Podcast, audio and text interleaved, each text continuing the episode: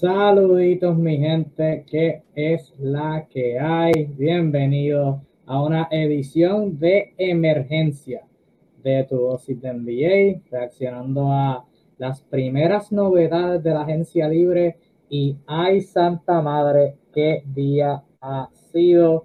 Aquí está el que les habla Kevin Reyes, 05, junto a mí, como siempre, mi co-host usual, Mr. José Alzuru, mejor conocido el, pin, el Kingpin, que ahora me entero es el Kingpin este, con la idea sacada del villano de Marvel. Así que, Mr. José Alzuru, ¿cómo te encuentras en esta bella, bella noche? Saludos, Kevin, y bueno, un saludo a toda la gente de Latinoamérica que nos sigue. Una vez más en, en una edición, esta vez de Agencia Libre de NBA Discussions. Y sí, efectivamente, eso explica por qué soy tan, tan malo con mis opiniones. Definitivamente soy discípulo del mal. Este, y nada, venimos con todo, mi gente, venimos con mucha información calentita, calentita.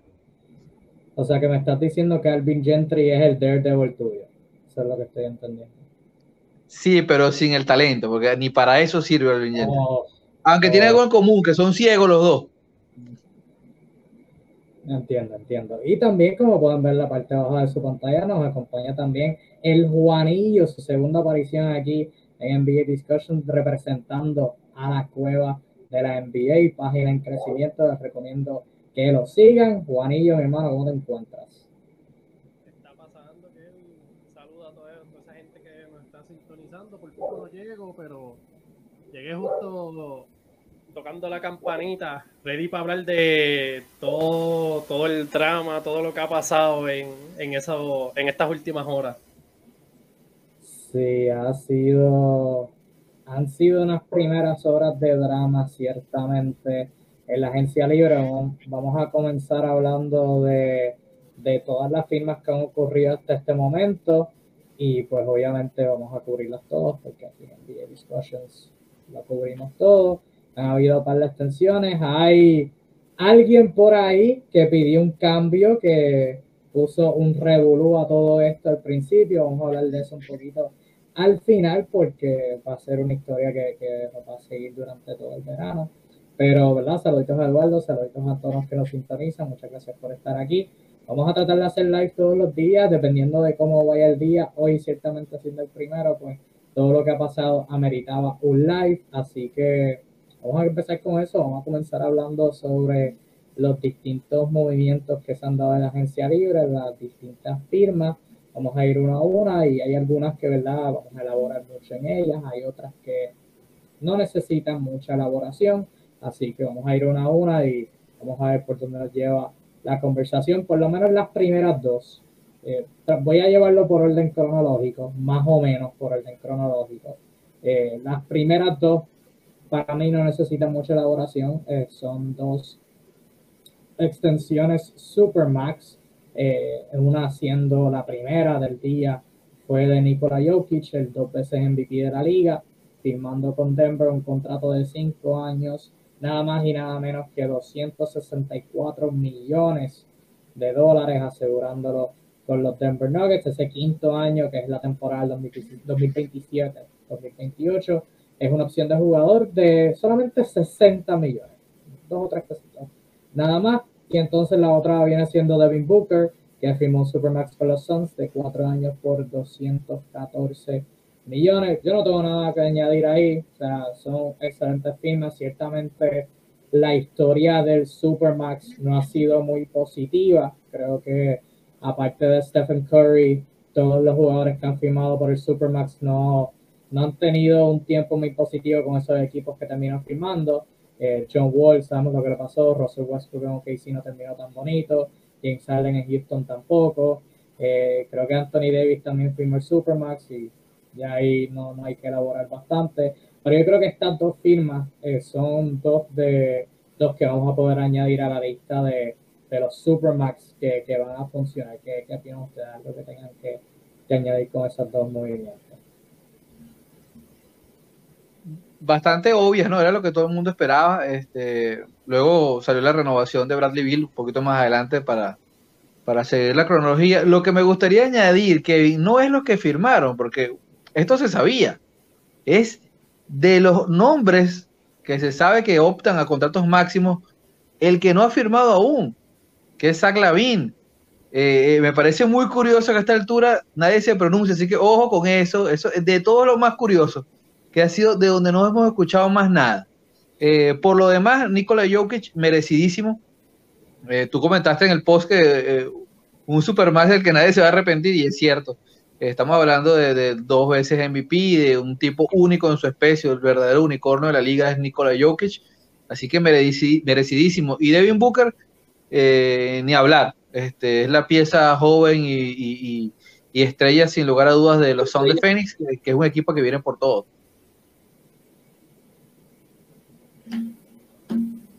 Claramente, yo opino que esa firma empezando, pues Nikola Jokic, que se puede decir back to back MVP, un jugador que claramente se lo merece.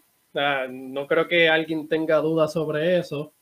Eh, el segundo, pues, un jugador joven que pues se podría considerar el jugador franquicia de Devin Booker. Claramente esto es un movimiento claro de los Suns de asegurar a, su joven estrella y su futuro. Eh, Bradley Bill pues dentro del drama, porque en, su momento se parecía que iba, o había muchos rumores de Boston, quería pues irse a, la área de ganar un campeonato. Eh, a lo último, al final del caso, el dinero habló por sí solo.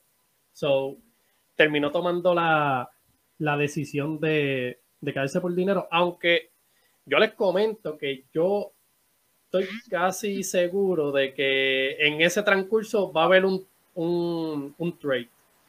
que no creo que él, termine eh, aguantando ese tiempo ahí en una franquicia que pues, no, ha hecho movida contundente a victoria.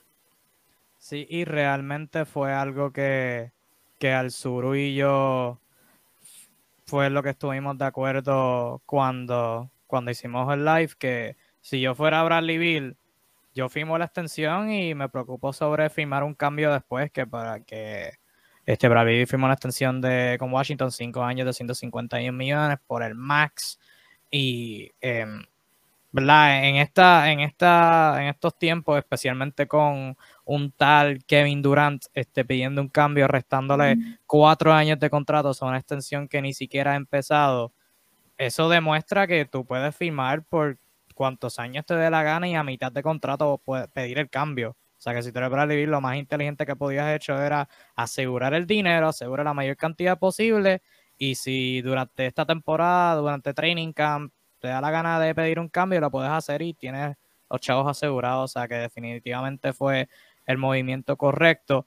Esas son las extensiones así max que llevamos por el momento. El Suru mencionó el Zach Lavin. Yo creo que Zach Lavin es una que se va a tardar. Es alguien que, aparte de Chicago tiene un par de equipos que le están tirando y es su primera agencia libre. Creo que es un proceso que lo va, lo va a aprovechar al máximo. O sea, va a ser bien paciente y va a esperar la oferta correcta. Yo lo llevo diciendo desde antes que empezar este proceso. Si yo soy Chicago, yo le tiro todo el dinero que él quiera porque lo necesitan, lo necesitan para competir este, de por sí. Así que Vamos a ver qué se da y aquí vamos a seguirlo por orden cronológico.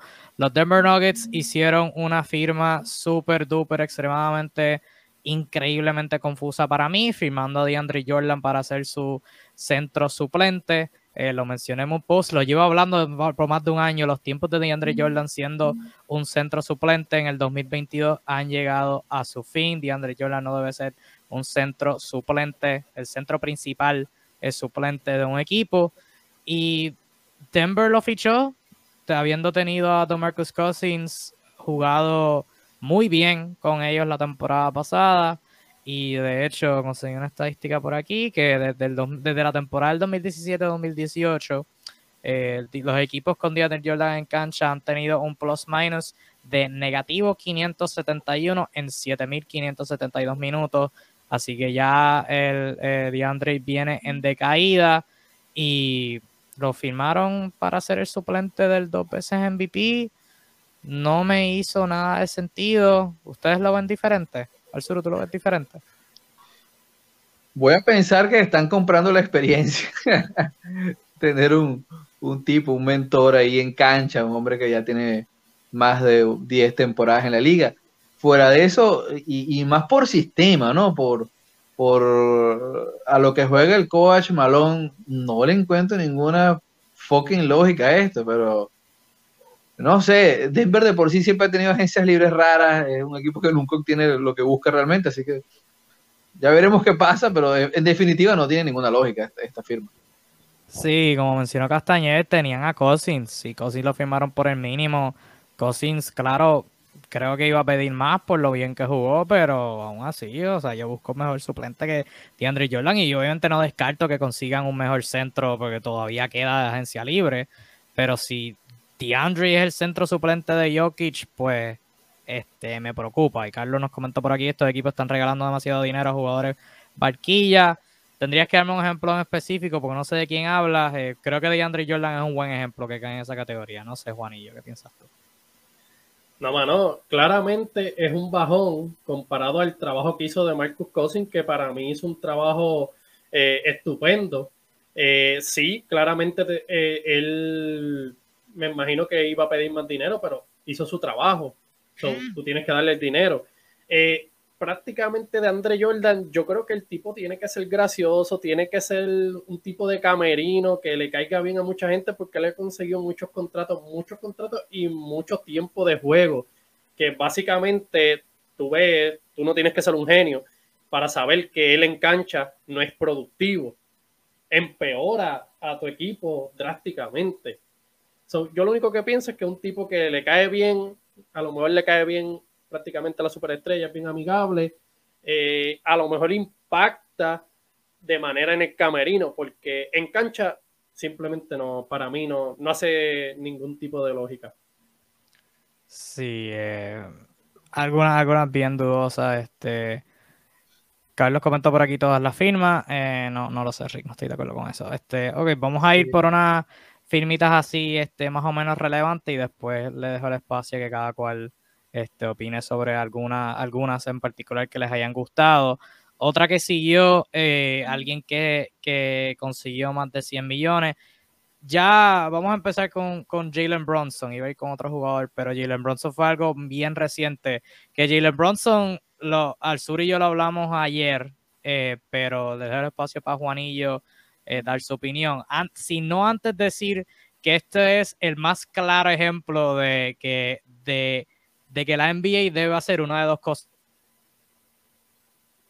con el tampering. O enforzar esfuerzo para nada, porque, o sea, esto da gracia, esto, esto da gracia, ¿no? No culpo a Nueva York por, por lo que hizo para asegurar a Bronson desde eh, contratar al papá para ser un asistente, eh, para liberar espacio salarial. O sea, era bien claro que Jalen Bronson iba a firmar con Nueva York y lo bien chistoso que pasó ayer fue que salió un reporte de que Jalen Brunson se iba a reunir con Nueva York, con Dallas y con Miami. Como para insinuar, para hacer el aguaje. Porque esto, esto es lo que es todo. Esto fue un aguaje. para, esconder, que no era tampering. Porque después, no sé si fue esta mañana o más tarde de la noche, salió que Miami realmente no tenía una reunión eh, puesta con, con Jalen Bronson hace unas cuantas horas antes de, que se oficializara el acuerdo, salió que Dallas había hecho una oferta cuatro años, 106 millones eh, por Jalen Bronson. Todo esto fue un aguaje y este, obviamente me alegro por Jalen Bronson, considero bien por él. Eh, si son los Knicks, pues obviamente pagaron de más. Y si tú eres la NBA o le, metes a todo el mundo con eh, multas, eh, no suspensiones, pero multas, le quitas picks a todo el mundo por tampering o no le quitas a nadie. Porque el año pasado culparon a, Chicago y a Miami por tampering y los demás equipos nada. Y a mí como que me da risa porque lo hablamos ahorita en el chat. En, los en el primer minuto de la agencia libre ya como 15 jugadores habían firmado o sea, por, favor, se supone que las negociaciones empiecen a las 6 de la tarde. ¿Tú me quieres decir a mí que en un minuto ya 15 jugadores habían negociado de acuerdo? Eso fue, o sea, claramente eso ya se estaba eh, ya estaban negociando por hace horas. Shams y Watch escribieron y guardaron los drafts ahí en Twitter y cuando, cuando pasaron las 6 le dieron postear y ya, porque es, o sea, es bien claro, como, como 10 equipos hicieron tampering hoy, pero eh, los Knicks y Jalen Bronson pues se llevaron se llevaron el trofeo por Pony. Juanillo, ¿qué, ¿qué, tú pensaste sobre qué tú piensas sobre este fichaje? Mano, pues estoy de acuerdo con eso del tampering. En verdad, antes de tocar la firma de Bronson, deberían claramente eliminarlo. O sea, porque como. Todo el mundo hace tampering. Todo el mundo habla con todo el mundo.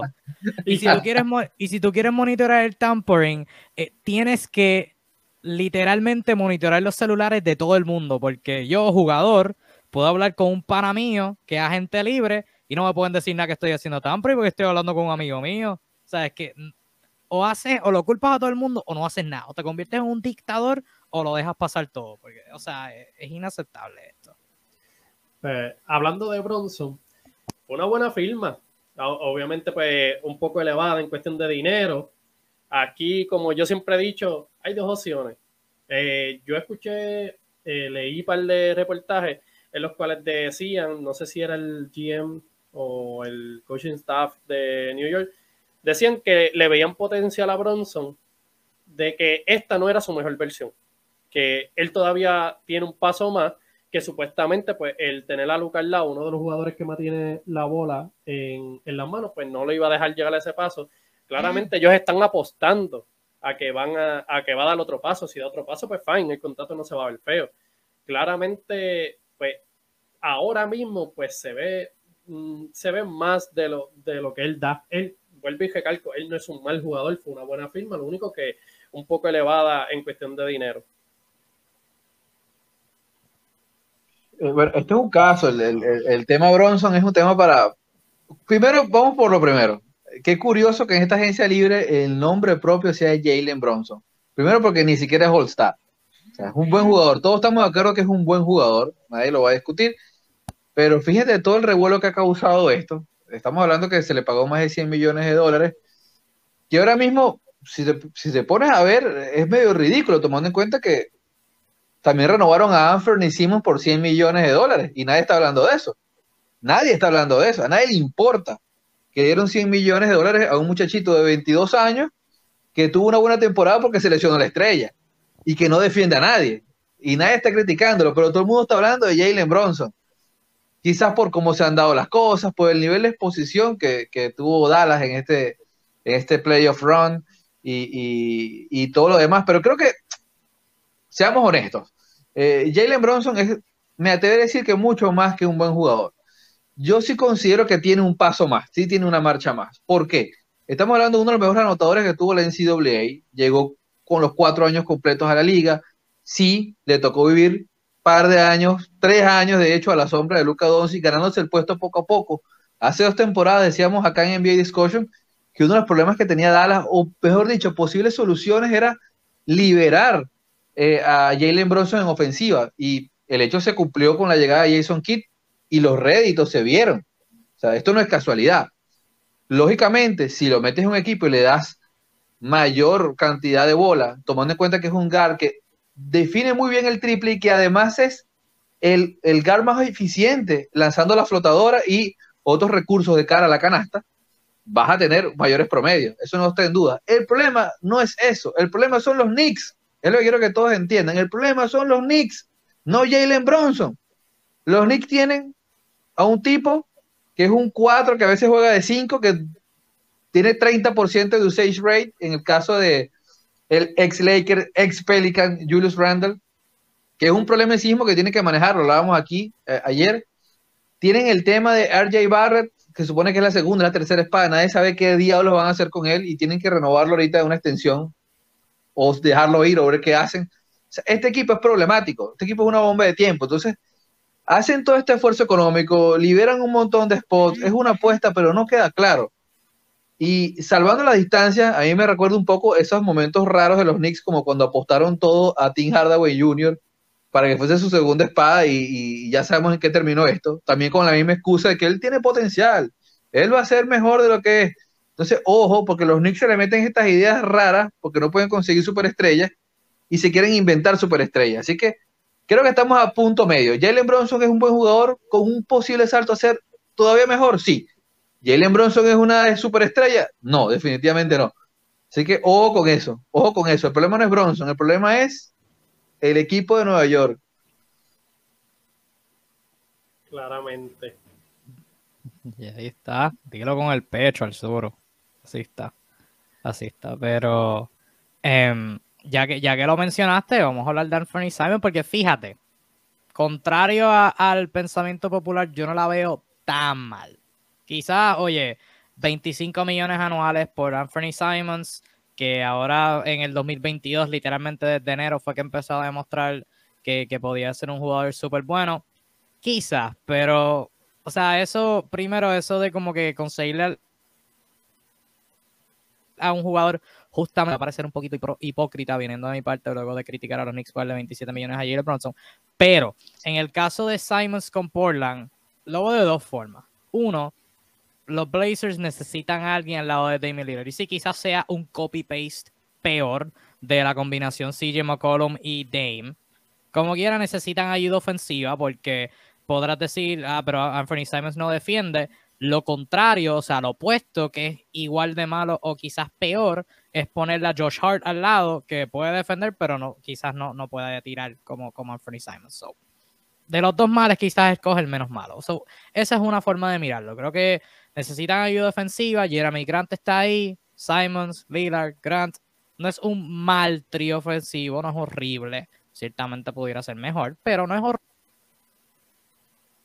horrible y pudiera sin contar otras firmas que puedan hacer.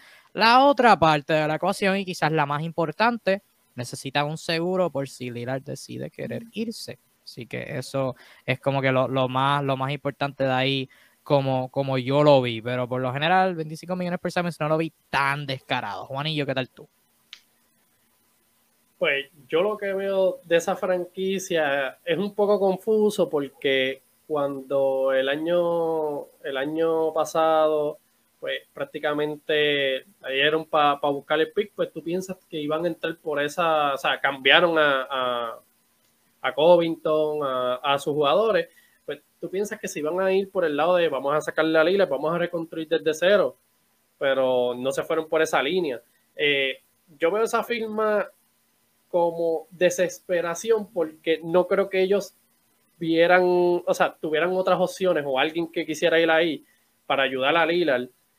Y pues prácticamente ellos se la están jugando como que, como tú dijiste, pues tuvo una temporada buena, es joven, eh, no defiende eso, que es algo similar a, a lo de CJ McCollum y, y Lillard, pero ese equipo por lo menos llegó a playoffs.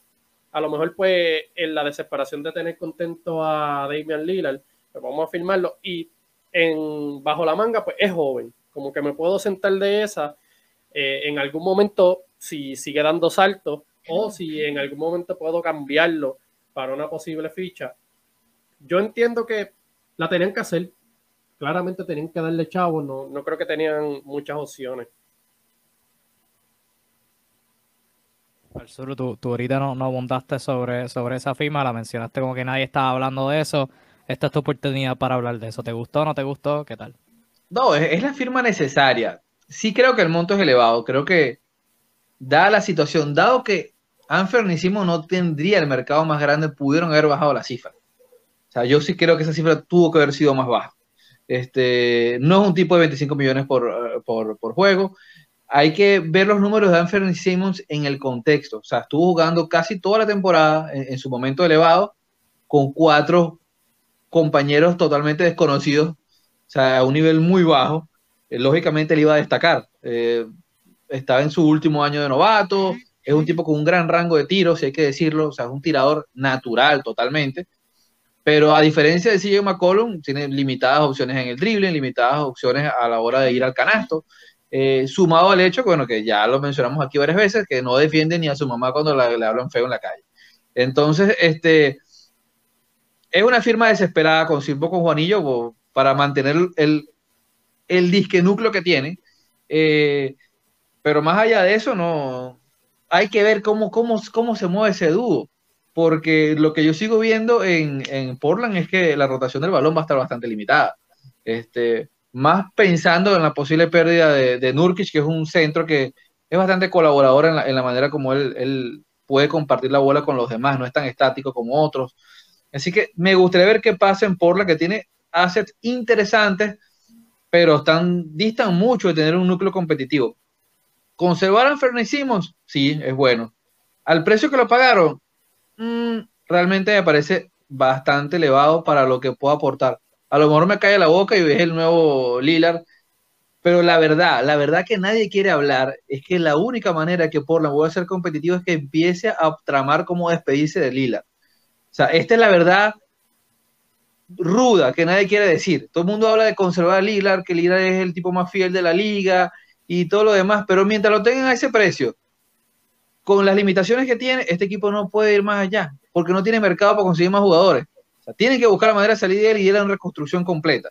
Ya. Eh, eh, eh, lo siento si hay algún fanático de Portland, que no creo que haya aquí alguno viéndonos, pero esa, esa es la realidad, amigos. Saluditos a Guillermo López que nos saluda por los comentarios. Saluditos Guillermo. Saludos, que sintoniza. Como siempre, pueden dejar cualquier firma que les llamó la atención, cualquier opinión sobre lo que sea que estemos hablando, lo que no sea que estemos hablando, en confianza en los comentarios. Vamos a ir por varios enfoques ahora. Eh, uno que me dio risa, quizás no sea el más importante, pero sí el, el más chistoso para mí, es la, la unión de los Philadelphia Rockets eh, que se dio ahora, que se está dando ahora, comenzó hoy. Este, obviamente tienen a James Harden que rechazó su opción de jugador, pero todo, la, todo apunta a que se va a quedar en Filadelfia, es cuestión de- del dinero. Y hoy los, los 76ers, por poco les digo los Rockets sin querer, pero realidad, en realidad era sin querer, eh, hoy firmaron a P.J. Tucker, tres años, 33 millones, eh, como lo mencionamos ahorita cuando, cuando este, rechazó su opción de jugador, buscando ese último contrato eh, de, su, de su carrera. Y le consigue más chavos, creo que eran de 6, 8 millones, ahora consigue alrededor de 10 eh, millones anuales. Y Daniel House, mucha gente está hablando que le dieron a Fernie Simons de más, que le dieron a Jalen Bronson de más, que si esto que si lo otro, a Daniel House. Le dieron 4 millones al año, alguien que no ha jugado baloncesto consistente como desde ese año que los Rockets por poco le ganan a Golden State o el año después, eh, firmó con los 76ers dos años, 8.5 millones. Eh, me da risa, ya mismo viene Mike D'Antoni por ahí, así que muy interesante lo que Morey está montando en Filadelfia, una, un regreso a los good old days, como dicen en inglés. Al Suru, eh, ¿qué pensaste sobre el fichaje? Ya que tienes la camisa de Houston, son una camisa de Houston, ¿no? Oh, no, tenemos la clásica aquí en Olajuwon. Ah, pues mira, ah, 25. Melaza, melaza. Ah, pues mira para allá, ya que tienes la, la jersey puesta, ¿qué piensas sobre, No, sobre los Philadelphia el? Adidas viejo. Mira, este, ojo, este, entonces, en teoría estamos suplantando a Danny Green, ¿no? Ese es el- esa es la temática, ¿no? Es el, spot que se está yendo y el spot que está llegando. A eso viene Daniel House. Daniel House jugador interesante. Bajo el mandato de Mike D'Antoni, que tú lo mencionas, este, hizo un muy buen trabajo siendo buen defensor y aportando el triple que era necesario. Dicho formato fue el que hizo famosos jugadores como PJ Tucker, que también lo mencionamos ahorita. Este, así que cuando se juntan los enanos es que por ahí viene Blancanieves. A mí no me extrañaría nada, nada, pero absolutamente nada. Este, lo que está haciendo Darrell Morey pare en otra vez retomar todo el proyecto viejo, porque eh, esto es como el tampering. O sea, esta gente no tiene vergüenza, esta gente no tiene decoro en hacer las cosas, pero es que no disimulan. Son unos descarados, chicos, son unos descarados. O sea, prácticamente estás reuniendo al viejo gang. eh, o sea, ya, vota a Doc River, dile de una vez, vete, por favor, ya. Tienes que decírselo, no, no hacerle pasar pena en Twitter. Eh, a mí me gusta Daniel House, creo que es un jugador muy interesante, un jugador que puede defender bien. y partiendo, cambien o no la premisa estratégica, que sería un reemplazo natural para Danny Green, creo que ahorita Daniel House pudiera hacer un trabajo igual o al menos superior por simplemente tema de edad a lo que venía haciendo Danny Green, que claramente ya entró en el declive natural por, por un tema cronológico, pues. Así que bueno, es es una firma interesante, un poco cara, sí, pero para los precios que se están pagando en esta locura, mm, ya nada es caro. Man, ahí, mm, mm, no sé, ahí difiero un poco. O sea, la de Tucker no me molesta, porque Tucker es un buen jugador y demostró Oh, Miami que, que, que le queda, le queda todavía gasolina y al lado de Embiid, o sea, ayudándolo allá abajo, no dudo que vaya a ser eh, bueno, pero 4 millones y medio por Daniel House, que lleva ganándose el mínimo como el tres temporadas corridas y no ha jugado como que tan bien, no, no sé. Yo, yo lo veo dudoso. Juan y yo, es jugador de mínimo, un jugador de mínimo. Sí, exacto. No, mano, yo, yo pienso también que era un jugador del mínimo. Ya la de PJ Tucker, pues, es clave. O sea, PJ Tucker es un tipo que en playoff eh, claramente es mega importante. Eh, la habilidad de defender al mejor jugador del otro equipo y meter los corner three, pues, al lado de superestrellas en, en situación correcta, pues, pudimos ver lo valioso que es. Eh, claramente, Filadelfia, pues, va a llenar ese hueco de Danny Green. Eh, pues, Daniel House a mí no me convence, no, no, no creo que haya sido la solución, eh, menos por esa cantidad. Eh, prácticamente de los movimientos que aplaudo de Filadelfia viene siendo el de PJ Tucker y el trade que adquirieron a de Anthony Melton. Yo creo que es un joven con mucho potencial que va a traer este, buena dinámica. No, no sé si termine viniendo de la banca, lo más probable, pero fuera de eso, yo no, no sé, no me convenció esa de, de Daniel House. Muchachos, disculpen que los interrumpe, tenemos bomba. Tenemos bomba en este momento. Eh, sí, sí, cómo no, mira, me informan. Ya lo vi, Me- ya, lo, ya lo vi. La bestia, el monstruo de los tableros, tiembla tierra. Andrés Drummond llega, se había aventurado este rumor, ya tenía rato sonando, pero efectivamente llega a los Bulls. ¿Por qué? ¿Por qué llega a los Bulls? Sencillamente quiere decir al mundo que Dennis Rodman no ha sido el mejor rebotero que ha pasado por ese equipo. Así que bueno, borrón a la historia y Andrés Drummond llega a Chicago. Eh, Por favor, vayan retirando eh, eh, la franela de Dennis Rodman del techo del pabellón, porque este hombre viene dispuesto a hacer 20 rebotes por partido y menos 30 en el plus minus. Al mismo tiempo, al mismo tiempo, increíble. Fenómeno. Y de, y de 10-0 en tiros posteados innecesarios. Eh, wow. Yo, yo, en verdad que sé, tú te ríes, pero Andre. Drummond es, es me- no, no, no, pero hablando en serio, Andre Drummond es mejor que, que Tony Bradley y Trishan Thompson. Sí. O sea que no, Sí. no, es, no, es, no es mala dentro de las circunstancias. ¿Por qué de- cantidad fue? ¿Por el mínimo? ¿O, o no, no ha salido? No, No, se por do- dos años, dos años, 6.6 millones. Menos que Donald House. Qué triste ser Andre Drummond en esta época. ¿eh? Diablo, mano. Este, pero- y el segundo año es opción de equipo, de jugador, perdón. Player option. Eh, no, es una mejora. Es una mejora Ah, para lo claro. que Chicago, sí, sí, cómo no. Muchísimo Sí, sí. más que Trishan Thompson y Tony Bradley. O sea, esa era la, una debilidades de, de Chicago el año pasado. Este, antes de que, de que fuera Trishan Thompson, era Tony Bradley. Antes de eso era, tenían Luke a, Cornet, a Luke Cornett, tenían a un Thomas por ahí. Tenían a alguien, cuat- a alguien que era la 4 jugando a la 5. Era un revoluso. Drummond ha sido sólido como suplente desde que se salió de los Lakers. Ha sido sólido las últimas dos temporadas. So, creo, creo que puede darle buenos buenos sí, minutos. sí, sí, sí, sí, que sí puede ser. interesante. De ese trabajo de suplente, yo creo que lo hace bien. Prácticamente sus 18, 16 minutos, venir a coger rebote y ya rápido cuando vean los problemas defensivos, coge para el banco, olvídate de eso. Pero por lo menos va, va a ser, como dicen, mejor trabajo que Y si, los jugadores que tienen de la banca. y si se dijera que hubiera mejores opciones para la defensa, pero lo que tiene al frente de él es Nikola Vucevic, así que. bueno, pero. Sí, bueno. Sí, sí, nada, pero es mejor, es mejor. Ok, lo que yo voy a tomar un segundo a postear eso, pero es lo que. Vamos a coger views aquí, vamos a hablar de lo que hicieron hoy los Lakers.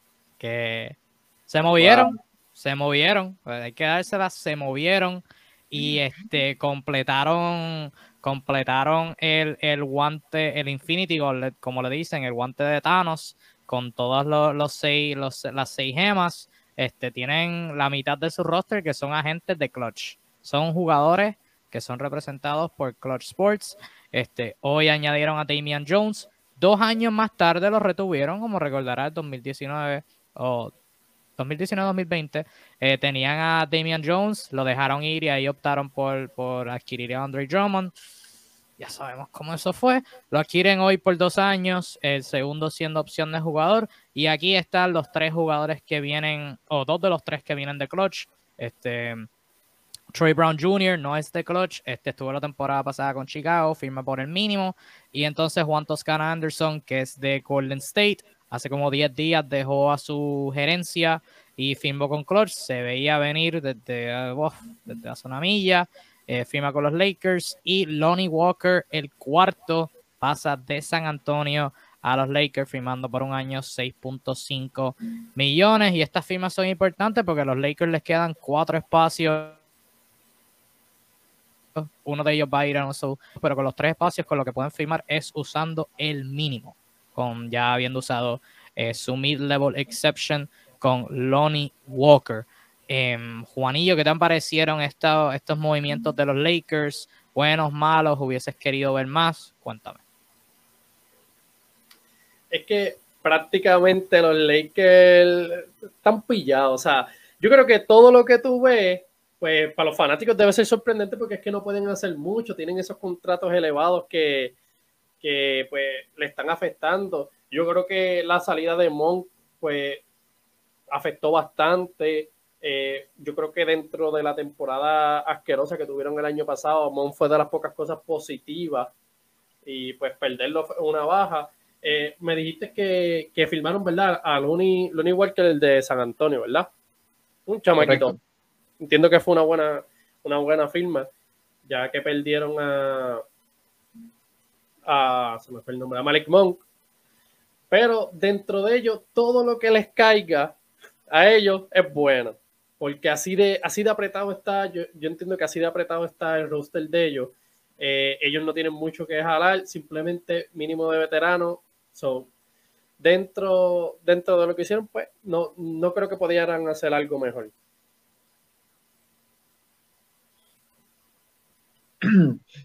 son firmas muy interesantes, son firmas bastante interesantes. A mí particularmente dentro del margen, como dice Juanillo, eh, tan estrecho que tienen los Lakers, a mí me gustaron. O sea, más allá de lo descarado que es que Clutch Sport es el otro, la agencia que es realmente el GM del equipo. Este, o sea, estoy esperando que nombren a Rob Pelinka socio. Eh, más allá de eso, ¿no? Que es otro, otro descaro, ¿no? De los tantos descaros que estamos viendo últimamente. Me parecen buenas firmas por un tema de edad. O sea, es rejuvenecer la plantilla. Esta plantilla ya, ya, ya sabemos que, la, la, la, versión old school no funciona, sobre todo en defensa. Es, sangre nueva que por más que sea, viene con brío, viene con, con, ganas. ¿Qué es lo que me asusta ahorita? Bueno, el equipo sigue estando muy débil en el juego interior y tiene sobrepoblación, overbooking de jugadores con el rol de escolta anotadorcito. Sea, ese perfil lo tenemos copado, o sea, está totalmente copado. Ojo. Y que necesitan el balón en las manos. Ah, exactamente, que, solo pueden crear con la pelota en la mano. Este, el caso de Lonnie Walker puedo entenderlo porque si está disponible y lo puede firmar por la Mixed Level Exception, que fue la que tomaron, la Mid Level, hay que hacerlo. O sea, esa fue, me parece una, tuvo que haber una conexión allí de que él realmente quería jugar ahí, porque estoy seguro que Lonnie Walker pudo haber tomado otras opciones. Así que este, eso hay que tomarlo por un tema de calidad. Un jugador joven tiene realmente margen de crecimiento y si está ahí para disponible, tienes que tomarlo. ¿Qué creo yo? Que los Lakers realmente están esperando un trade, que realmente van hasta último momento a tratar de mover una pieza grande. O sea, es lo que se está rumorando y van a intentarlo. A lo mejor no se da, pero van a intentarlo. Y uno de esos jugadores jóvenes se van a ir. Recordamos que tienen a, a Taylor Horton Tucker, el jugador más ofrecido a los otros 30 equipos de la liga en los últimos dos años. Tienen a Kendrick Nunn, que prácticamente no jugó el año pasado un escolta también anotador interesantísimo, que esta vez está totalmente sano, y suman a Lonnie Walker Ford. Tres jugadores con un perfil bastante similar, por no decir idéntico. Así que, este, ojo con cómo se configura la plantilla, porque sí, es sangre nueva, pero el equipo está totalmente desbalanceado. Este equipo todavía no tiene ninguna forma. Este, así que bueno, hay que, hay que darle tiempo a estas próximas horas a ver qué movimientos más hacen, porque tienen que hacer movimientos. Juro, los Lakers están realmente bastante desequilibrado. los Lakers necesitan ahora mismo tres cosas en particular. Eh, bueno, cuatro, una de ellas siendo cambiar a Russell Westbrook. Pero en términos de, de las demás, aparte de lo, de lo obvio, eh, necesitan para que este equipo llegue a las expectativas que, un equipo con LeBron debe tener, eh, necesitan que LeBron y Anthony Davis estén saludables. Porque con ellos dos es que este va a funcionar. Tienen mucho talento joven, jugadores que pueden correr. La firma en particular de Juan Toscano Anderson es la que más me gusta de todas. De todas las que hicieron, la de Toscano Anderson es la más que me gusta. Eh, demostró en Golden State cuando tenían un montón de lesiones, cuando tuvo oportunidades, que puede ser alguien que puede manejar el balón y ser atlético y crear jugadas y formar un caos. Eh, creo que es una, una muy buena firma para ellos. En segundo plano, eh, tengo a la de Damian Jones, que eh, hace dos años con los Lakers me encantó. Lo tenía que ser la, opción escogida por encima de, de Andre Drummond en ese, en ese entonces. Y ahora, o sea, es alguien que hace el trabajo. alguien que hace el trabajo, brinca mucho, es alto, mide siete pies, seis pies. Este, o sea, puede hacer el trabajo para ellos, pero van a necesitar que LeBron y Anthony estén saludables, uno. La segunda es que Kendrick Nunn venga y haga magia. O sea, necesitan un Kendrick Nunn que venga promediando 14, 15 puntos por juego, tirando cerca de 40% de tres para mitigar las, las fallas que tienen en otros sitios. Eh, van a necesitar que Kendrick Nunn sea enorme, sea de titular, sea de suplente de Westbrook o de cualquier otro armador que venga. Eh, van a necesitar un Kendrick Nunn enorme. Y la otra, que es como que la temática que evitaron hoy, necesitan tiradores. Este,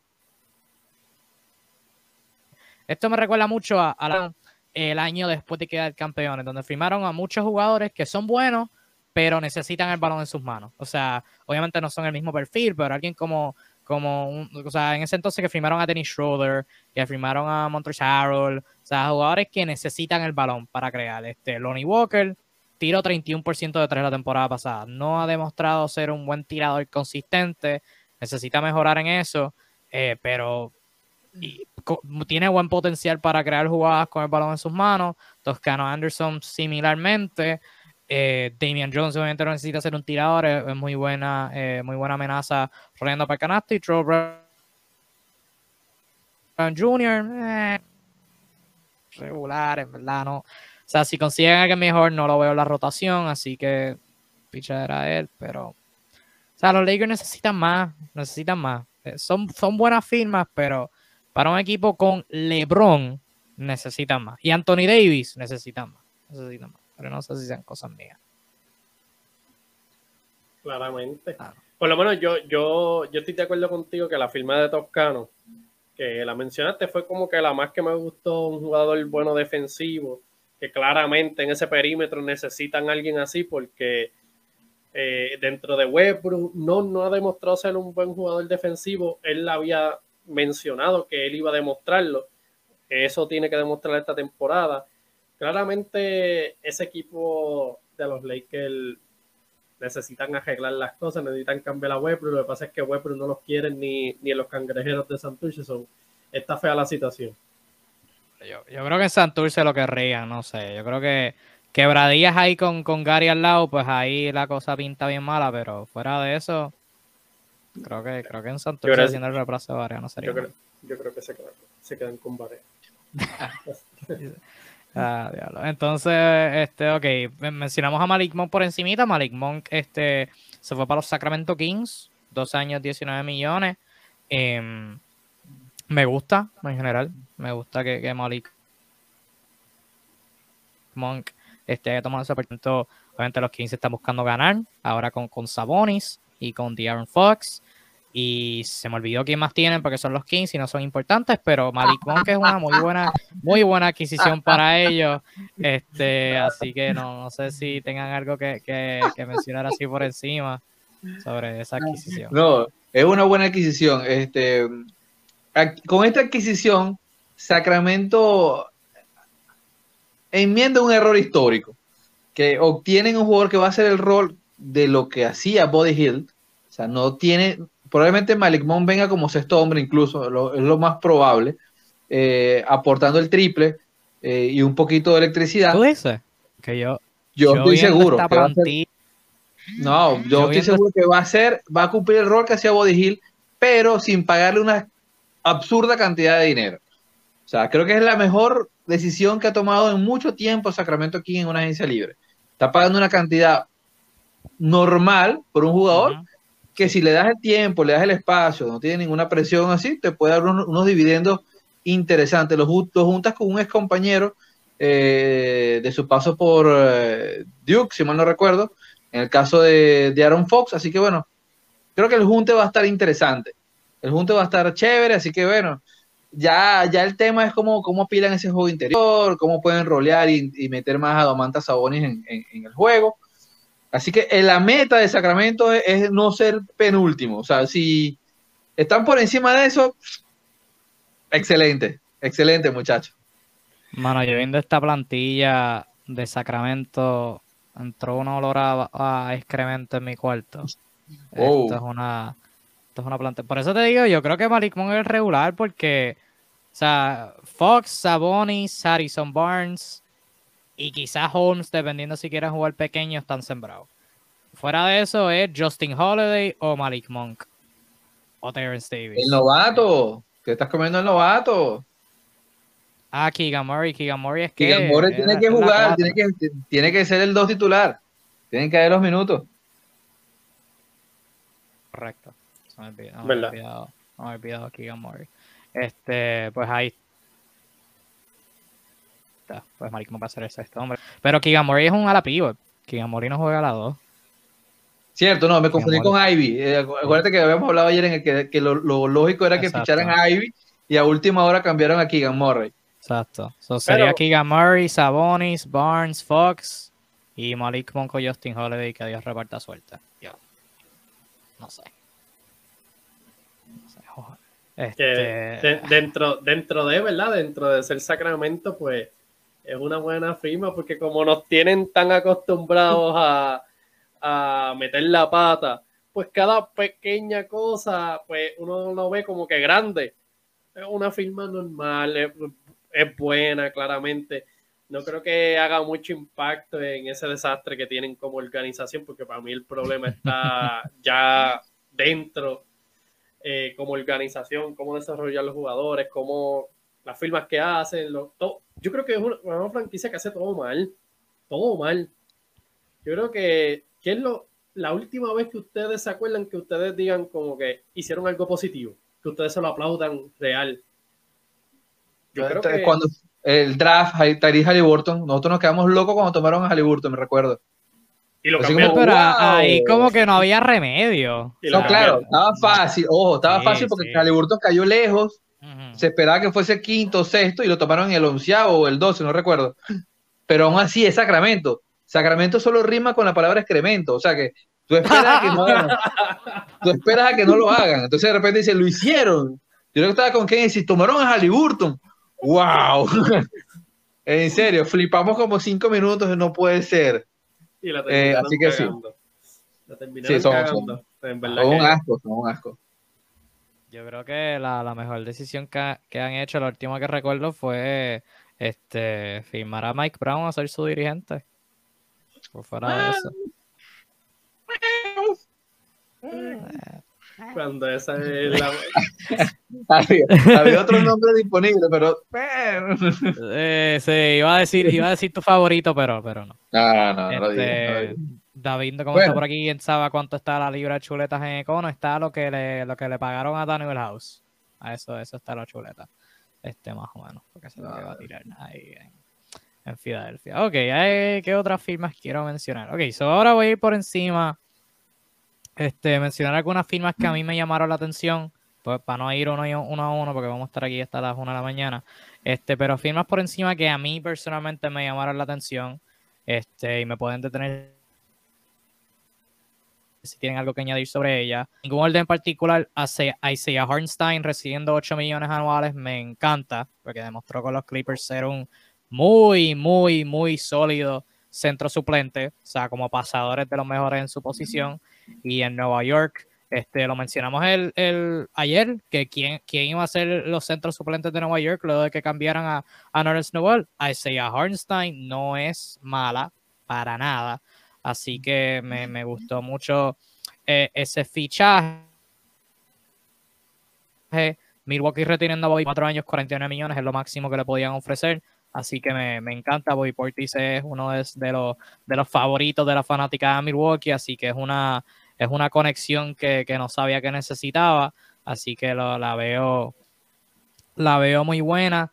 La de manteniéndose con Milwaukee, la firma de Joe Ingles en los Bucks, peligrosa. Eh, es una arriesgosa por Milwaukee.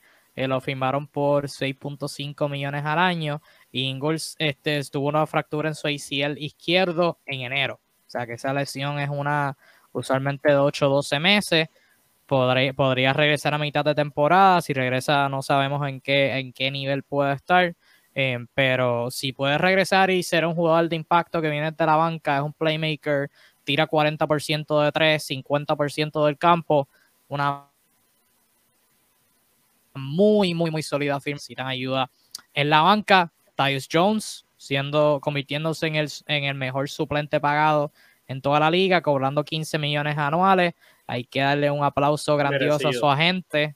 Eh, ajá, Monillo.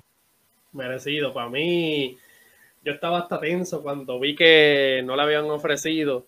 Eh, no fueron de las primeras noticias que salió. Yo creo que Tyus Jones era un jugador que mucha gente veía como que podía pasar por la liga, eh, sí, mueve bien, pero yo, genera, yo en lo general le presté atención este año con lo que estaba haciendo Memphis y me puse a ver y lo, mucho que impacta eh, en, el juego. O sea, un point nato que te reparte el juego no causa muchos turnovers.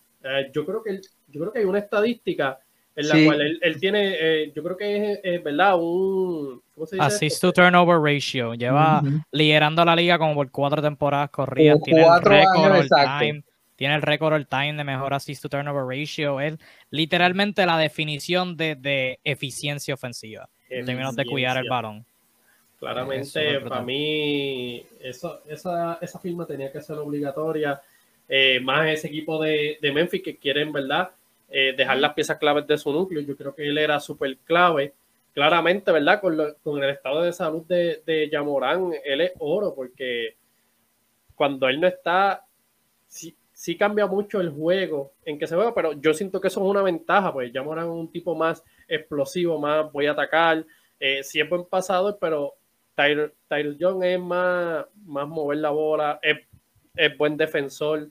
Creo que esa fue una de las de mis firmas favoritas, merecido los, chavos para el señor Jones. Sí, mano, controla el juego bien brutal y, como tú lo mencionaste ahora es un seguro porque Jamoran todas las temporadas ha tenido alguna lesión, ya sea espalda, sueño de novato, ahora ha sido tobillo, este, por, porque se cae, cae mal, este, es un buen, un buen seguro para tener, o sea, el mejor, mejor de la liga y el top, entró al top 25 de mejor pagados en su posición, este, así que para ser suplente, bien, bien, eh, bien merecido para Tyus Jones. Y su hermano, que al sur lo debe saber, Trey Jones, eh, jugando en San Antonio, terminó la temporada muy bien y también figura ser un jugador bien importante, especialmente ahora que, cambiaron a Deontay. Sí, ahora que el equipo se va a tanquear descaradamente. Creo que eso fue lo que quisiste decir, que disculpe. Sí, mano. Ahora, ahora, no, no, no. Lo que quise decir es ahora que le van a joder el win percentage a Popovich.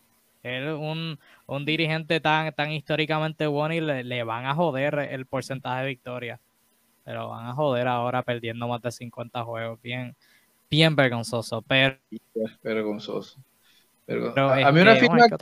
El, A mí una firma que me gustó mucho, te la comenté antes, y creo que a nadie le importa, eh, es la firma de DeLon Wright este, para los Washington Wizards.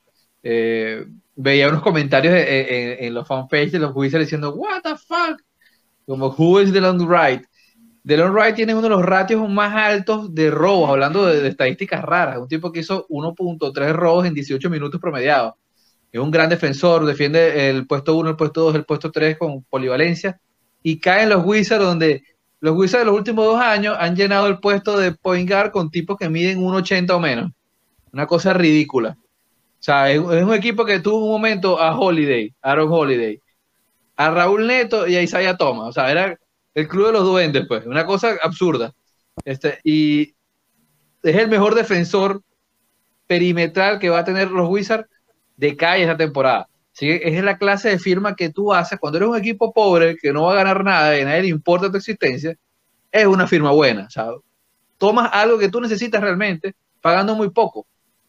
Así que particularmente me emocionó esa firma porque me indica que hay algún criterio lógico en los Wizards, aparte, sencillamente tratar de renovar eternamente a Bradley Bill. Eh, por lo demás, este, bueno, que, vamos, ¿cuándo vamos a hablar de las firmas que no, los equipos que no se movieron o los equipos que se movieron muy mal? Hay, hay par de equipos que, que, hay par de jugadores todavía muy buenísimos que son agentes libres. O sea, todavía el primer día son, las primeras horas, no ha pasado ni el primer día, vamos a ser honestos. Así que todavía, todavía, todavía falta. Este, eh, yo creo que los equipos que no han hecho nada están, están planeando, están planeando cosas. O sea, un equipo como Phoenix, obviamente están con lo de Andre Ayton, un equipo como Chicago, creo que están negociando con Zach Lavin, alguien como Miami, tienen un par de opciones en términos de un cambio. Em, ¿Quién más no hizo? San Antonio. Los Pacers. Los Pacers. Pero los Pacers no van para ningún lado. Pero los Pacers probablemente están, recibiendo llamadas por Myers Turner. E, esa, esa es mi, mi, justificación. No, y, y según que por Brogdon, según. Este, pero nada, nada, no he hecho nada. Mm, realmente no los culpo. Boston, Boston es alguien que me preocupa. Boston, Juanillo, siendo fanático de Boston con una camiseta de Phoenix, no sé por qué. Eh, Boston necesita ayuda en la segunda unidad, gravemente. Y todavía hay las opciones buenas, pero no sé, ahí eso me preocupa. Me preocupa por ti, Juanillo. No sé. Claramente, yo de, lo, de las cosas que yo había mencionado anteriormente para mejorar los Boston, tienen un núcleo ya establecido yo diría que se necesita un organizador eh, nato. Mis opciones, eh, claramente, era que si San Antonio estaba pidiendo tres pits de primera ronda, yo, yo si tuviera el espacio, buscaría la manera de, tener a Dejon Temores, pues ya no pasó, ya, ya está en Atlanta. El otro jugador que estaba en la agencia libre, pero no sabía, ¿verdad? Eh, su presupuesto en cuestión de era Tyrus Young. Y yo dije, alguien así en Boston, pues que organice el juego, sería clave. Pero ya que no hay muchos jugadores con, con, eso específico, pues yo diría mejorar la banca, o sea, más profundidad en la banca, que eso se vio en la, especialmente en la serie de las finales, que no hubo esa ayuda de la banca, Jason Taylor, eh, Jalen Brown jugando sobre 40 minutos, eh, no sé, yo mejoraría un poco la banca, no, no he visto nada porque los rumores que me he visto era Nicolás Batum, Nicolás Batum ya firmó con los Clippers, hay que ver qué, van a hacer. Ya. Y la camisa es de Booker. Booker celebrando la extensión, celebrando la extensión. Celebrando la, este, extensión. Pero yo, una de mis firmas favoritas, y después se lo paso si ustedes tienen alguna en particular, para ir redondeando con la última firma y hablar de otras cosas. Una de mis firmas favoritas, aparte de la de Toscano Anderson, eh, literalmente yo creo que esta es mi firma favorita, es la de Ludort quedándose con OKC. 5 eh, años, 87.5 millones. Eh, me encanta por OKC que están gastando en sus jugadores importantes. O sea, alguien como Ludor le rechazaron la opción de equipo de 1.9 millones. O sea, fácilmente pudieron haberle tomado la opción y haberlo firmado un contrato súper, como dicen, team friendly. O sea, bien amistoso al equipo, sin gastar nada.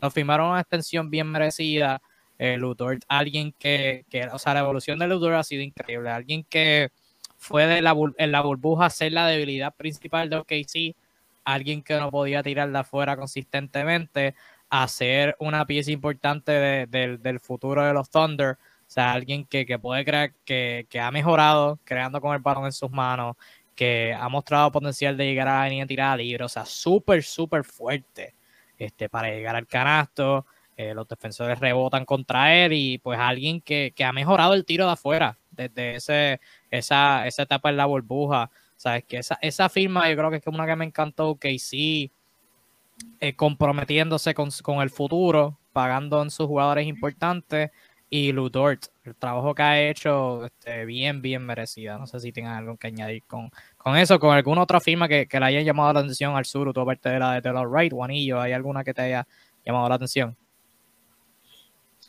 Bueno, pues a mí la de Magui me llamó mucho la atención, pero dado más a, la falta que va a hacer en, en Sons. Para mí, Magui, el trabajo que hace de suplente es bien underrated. A mí me gusta lo que él hace en sus 15, 20 minutos, trae mucha energía, juega fuerte. Creo que les va a hacer falta. Eh, por parte de Dala, pues creo que fue una buena firma. O sea, Luca, Luca Doncic tiene esa habilidad para encontrar los hombres grandes yo creo que Magui se va a alimentar bastante de, de Luca. Claramente me encantó. Por el lado de Dala, obviamente por el lado de, de Son, ya teniendo el problema de, de Andre Ayton, perder a Magui como que no pinta bien para, a menos, ¿verdad? Que se queden con DeAndre Ayton. Pero si DeAndre Ayton va, va, va a salir y Magui, pues yo no creo que Biombo sea la solución a ese problema. pero ellos dijeron que pueden conseguir a cualquiera que haga el trabajo de Ayton. ¿sabes? Sí, obviamente. Sí, sí, no, ellos dijeron. El caso de Magui, a mí, a mí lo más que me dio la atención es, la, la, la, eh, la, amenaza roleando. Porque a los Mavericks te hicieron falta eso, sí, este, hicieron su fuerte eh, con, o sea, con una cancha abierta con Luke y cuatro tiradores, pero tener esa, esa jugador que sea diferente, al fuerte, alguien que es atlético y puede coger esos puentes aéreos, esos pases altos de Luca y una amenaza en los rebotes ofensivos, algo que, una dimensión que a Dallas la, haría falta. Lo curioso para mí es ver qué tipo de minutos recibe, porque él dijo de una hoy, dijo yo espero ser el titular y yo, mm, no, no sé, genuinamente no lo sé, porque lo podría hacer. él, no tiene, él no tiene una condición, ¿verdad?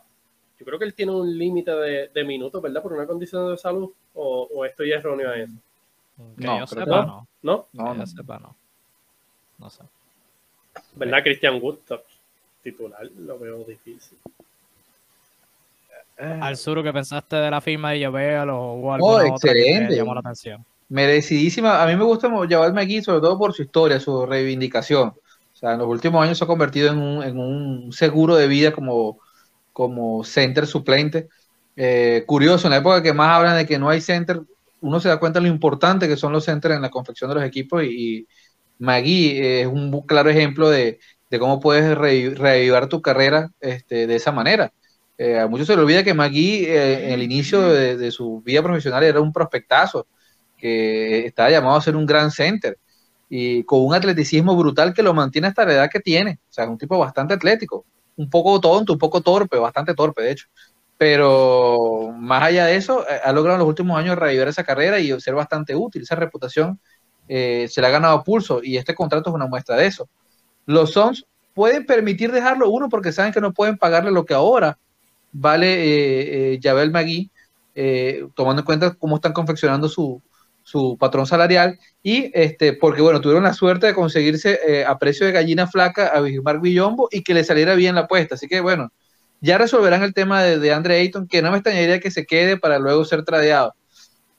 No me extrañaría dada como están haciendo las cosas a menos que logren hacer algún acuerdo para hacer un, un sign and trade y que se venga Rudy Gobert que creo que sería lo ideal para el problema de ambos equipos en el caso de Utah y, y, y Phoenix lo que sí les digo es que es, un gran movimiento, un gran movimiento para, para Dallas. Dallas el año pasado hizo un gran equipo defensivo a, favor de pura estrategia y motivación. Pero la realidad es que ellos físicamente tienen bastante lagunas. Este, jugadores como Powell, jugadores como Maxi Cleaver, no son nada físicos. O sea, le, Kid le implantó el chip y lo hicieron a cabalidad, pero no les vendría de más la ayuda de un tipo como Yoval Magui, que naturalmente es un ring protector. O sea, lo hace porque la, genética eh, le da esa factibilidad. Ahora bien, este, hay que ver cómo se acomoda ese equipo. Ahora pasaron de tener pocos hombres grandes a tener muchos. Hay al menos cuatro tipos que son legítimos jugadores de 20 minutos o más para esos spots. Así que va a estar dura la batalla. Por eso cuando Kevin dice, mm, titular, lo dudo, yo también lo dudo. Este, hay que acomodar a Christian Good, Christian Good no lo vas a sentar, no lo, va, no lo vas a hacer suplente, es un tipo grande, así juega la 4, es un tipo que va a estar allí. Así que bueno, el trabajo de Jason que va a estar interesante a la hora de acomodar esos sujetos. Este, firma que me parece interesante. Eh, interesante por lo mala. Gary Harris. O sea, yo no, no, no entiendo como un proyecto fallido de jugador. Porque para quienes no recuerdan, Denver ya le dio 80 millones por cuatro años, declinando todos los años su rendimiento. Todos los años su, su rendimiento en todos los stats. Ahora viene, va a morir su carrera en Orlando. Hace una temporada horrible tomando en cuenta que era el jugador más experimentado en una plantilla de novatos, teniendo 30 minutos de, tiempo. Y Orlando, que son unos genios, Dios los bendiga, le acaban de dar 26 millones a ritmo de dos años. Va a ganar 13 millones de dólares por jugar peor que el año pasado. O sea, honestamente, hay gente que está celebrando la firma de Mubamba que a mí me parece ya absurda porque no me, parece, me parece absurda. Pero la de Gary Harris no tiene ningún sentido. O sea, eh, hablando de ejemplos de equipos que dicen que tienen, hay mejores jugadores en el mercado, ¿en serio Orlando cree que no puede conseguir un jugador mejor que Gary Harris pagando lo mismo? O sea, tan mal está el mercado para Orlando Magic. Tan triste es ser parte de ese equipo. Kevin, tú que eres fanático del rival de Miami, ¿qué opinas?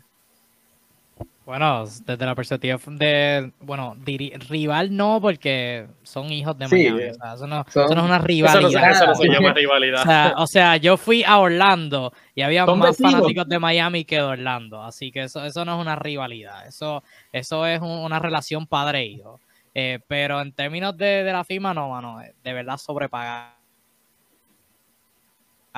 de más le di a Tyus Jones, hay que darle unas flores, hay que hacerle un almuerzo a la gente de Gary Harris, porque como ese hombre sacó 13 millones anuales, no tengo idea. Yo, lo, en verdad, la única lógica que tengo es que lo tienen que cambiar. Pa, le pagaron de más para tener un buen salario para pagar para cambiarlo en el futuro a alguien que esté comprando y necesite profundidad porque Orlando con Jalen Suggs con Cole Anthony con RJ Hampton y con todos los jugadores en el frontcourt que tienen no me hace nada de sentido cómo tú metes a otro jugador en toda esa ecuación que le complica los minutos a todo el mundo.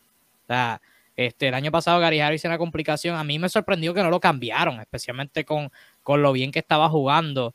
Eh, pero añadirle esa ecuación sin mencionar a Terrence Ross, que es alguien que idealmente Orlando le da muchos minutos para que crezca su valor y después cambiar la mitad de temporada, no me hace nada, nada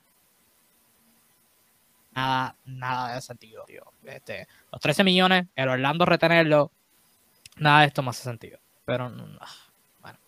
Eh, Orlando siendo Orlando, hablamos de Sacramento, Orlando es el Sacramento del Este, o Sacramento es el Orlando del Oeste, como, como quieran nombrarlo. Este, oh, vamos a ir, por, quiero ir por encima de las otras firmas que, que no mencionamos por encima, y si tienen algo que añadir, pues me detienen, si no, continuamos y bienvenido sea. Este, pero me, me detienen en confianza si tienen algo que añadir. Víctor Oladipo se quedó en Miami firmando por 11 millones una temporada. Eh, Mo Bamba, lo mencionaste ahora por encima del Suru, se quedó en Orlando dos años 21 millones, algo que me esperaba que, otro equipo le diera más, pero si Orlando era la única oferta, pues ok. Este Amir Coffee se quedó con los Clippers, este firmó una extensión de tres años por 11 millones al año. Wesley Matthews se quedó con Milwaukee firmando para una temporada más, fue una adquisición de ellos de mitad de temporada, este, fue uno de los jugadores más importantes, vuelve para otra temporada. Javon Carter, armador defensivo, firmó para dos temporadas más con Milwaukee. Eh, Chris Boucher, al sur lo mencioné antes de irnos en vivo, regresó a Toronto tres años, 33.2 millones, 10 eh, millones al año. Nicolás Patu lo mencionaron ahorita, no me acuerdo cuál de los dos fue. Este fue, fue. Este se queda en los Clippers, dos años, 22 millones. Davon Reed regresa a los Denver Nuggets firmando por dos años.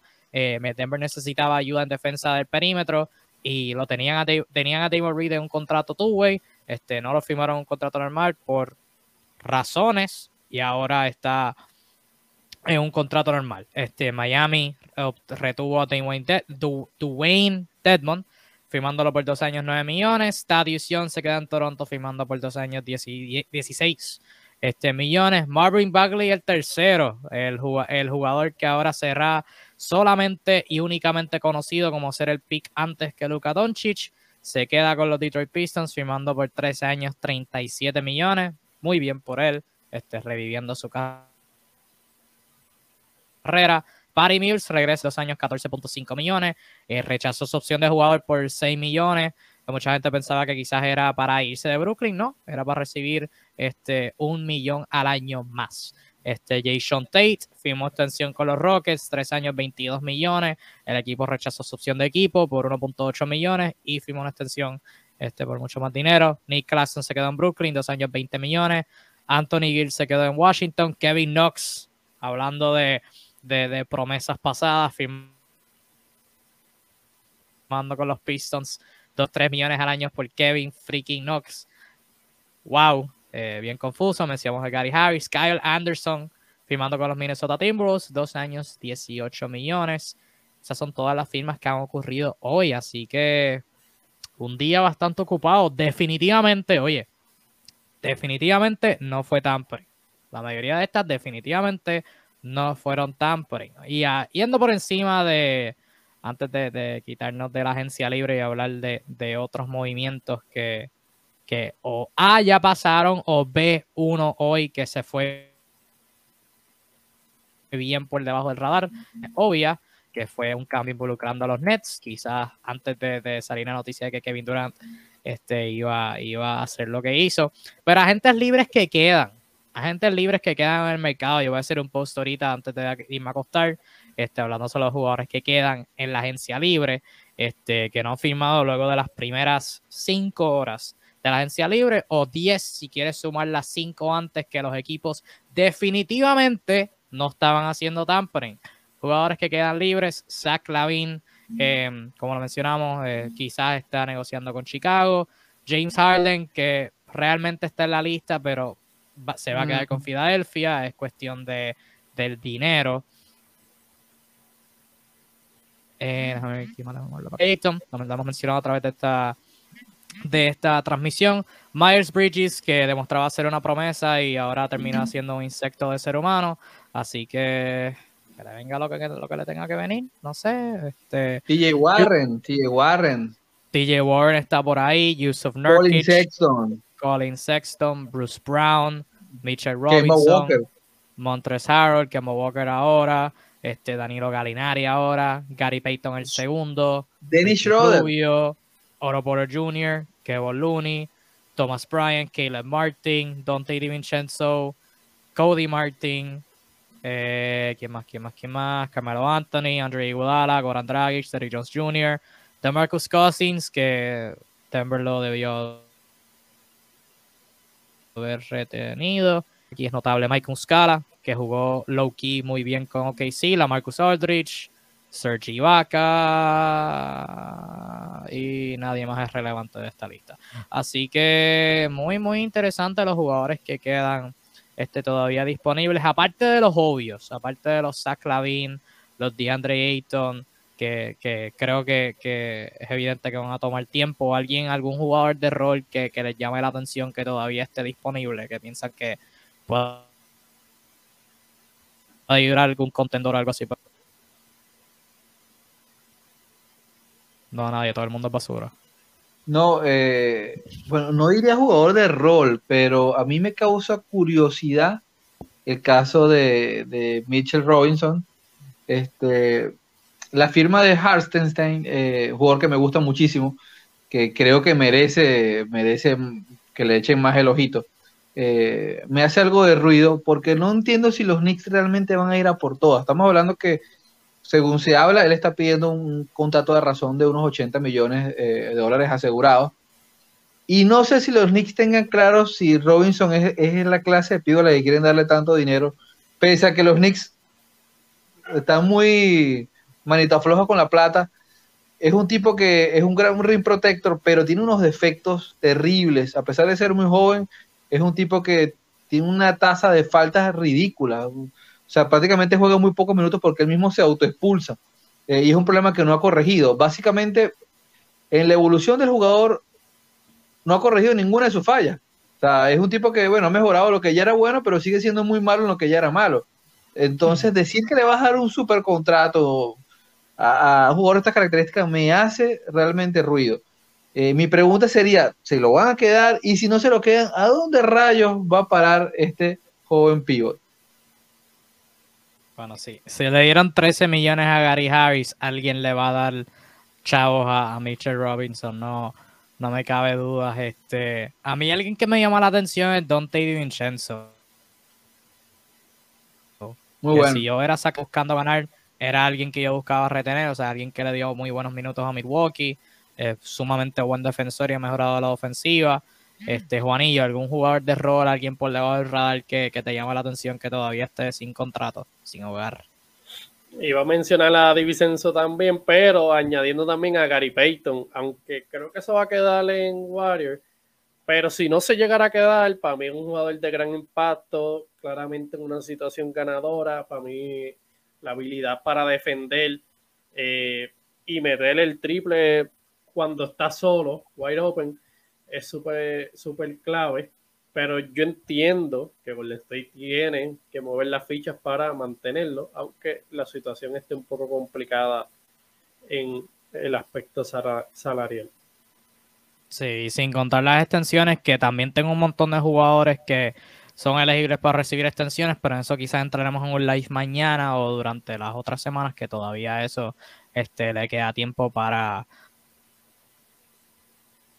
eh, para ir desarrollándose. Antes, obvio, este, como aquí nos queremos enfocar en todos, un trade que pasó bien por debajo del radar eh, fue de Brooklyn, eh, donde adquirieron a Royce O'Neal de parte de los Utah Jazz y lo dieron, este, ¿verdad? Utah recibió un pick de, primera ronda del 2023. Este, yo positivo por Royce O'Neal porque por fin viene un equipo donde no es el mejor defensor perimetral, no es el único en el equipo que puede defender, Así que muy bien por él, se libera de ese estrés de tener que, lidiar con, la defensa de Donovan Mitchell y Boyan Bogdanovich y, Mike Conley, el fósil de Mike Conley, Jordan Clarkson y compañía. Así que muy, bien por Royce, este, por Brooklyn. Dar un pick en estas circunstancias, pues quizás no es ideal. Creo que hicieron el cambio, hicieron la negociación en un contexto distinto. Pero ¿cómo al sur, eh, cómo viste ese, ese, cambio? Este es un negocio que a Utah le puede salir muy bien. Dependiendo de cómo sucedan los, eh, eh, la pólvora que está, está en Brooklyn ahorita, este negocio en, en 12 meses puede, podemos estar hablando de esto. Porque de haber un desmantelamiento de la plantilla de Brooklyn, que la posibilidad es real, está allí, eh, podría ser el negocio del año para, para Utah. Deja ir a Royce, O'Neal, su mejor defensor, como no, nadie va a discutir eso, pero claramente un jugador prescindible. Y lo recibes ese pick del draft que, eventualmente podría transformarse en oro puro. Es interesante, es bastante interesante. Eh, en el caso de Brooklyn, si consigue no desmantelarse, sigue siendo un buen negocio este, porque obtiene un jugador que realmente, es un alero que puede defender y eventualmente es un triplero desde la esquina bastante sólido. Así que mm, es una pieza que, te puede ser bastante útil. Ah, eh, aquí el tema es otro, son estas cosas que se están moviendo alrededor, que no, están claras, este, que, que lo determinaremos en las próximas horas. Así que de aquí a 24 horas podemos hablar de un montón de escenarios multiversales. Sí, que obviamente lo, que pasó, vamos a mencionar ahora por primera vez, este, luego de una hora estando en vivo.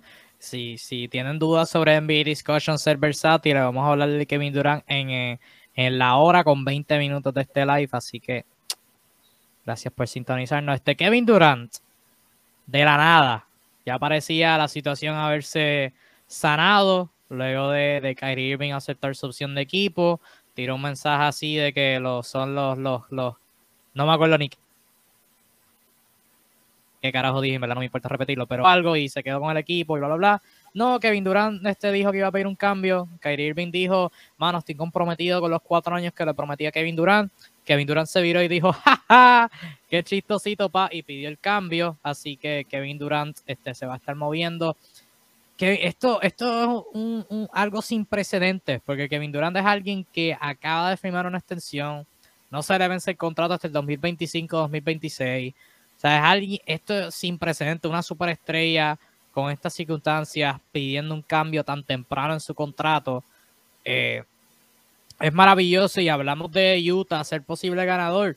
El claro ganador de, de, esta noticia y alguien que le debo pedir disculpas públicas es Rafael Stone, el apoderado gerente general de los Houston Rockets, que los criticamos en el momento porque quizás no recibieron tanto por James Harden.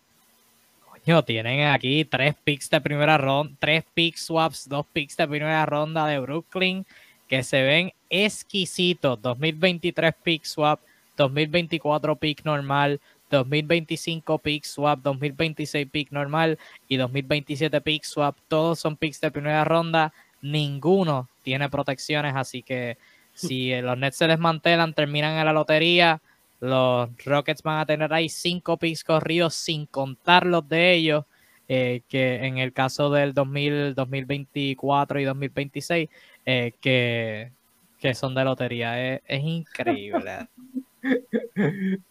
Así que, mano, de Brooklyn es, es, es horrible. Estos, estos, cuatro años, horrible. Y, no. y, cada vez que hablamos de, de la situación, yo lo, yo lo condeno porque Brooklyn se veía tan prometedor con Spencer Dinwiddie, con Ronda Hollis Jefferson, con este, con ¿cómo se llama? D'Angelo Russell, con Jared Allen, con Kenny Atkinson. Con y de ahí, con Gary Slavert. Y de ahí a cuatro años, Cata Plum. No, y, Kevin, yo creo que ahorita los fanáticos, los reales fanáticos de Brooklyn, deben estar con la sensación, las reminiscencias de aquel famoso trade con Billy King este, y el tema con Boston y cómo eso se transformó en un cáncer para la franquicia durante años. O sea, realmente, para que tengan idea, el peor escenario de Brooklyn es repetir otra vez esto. O sea, es, es el karma en su máxima expresión.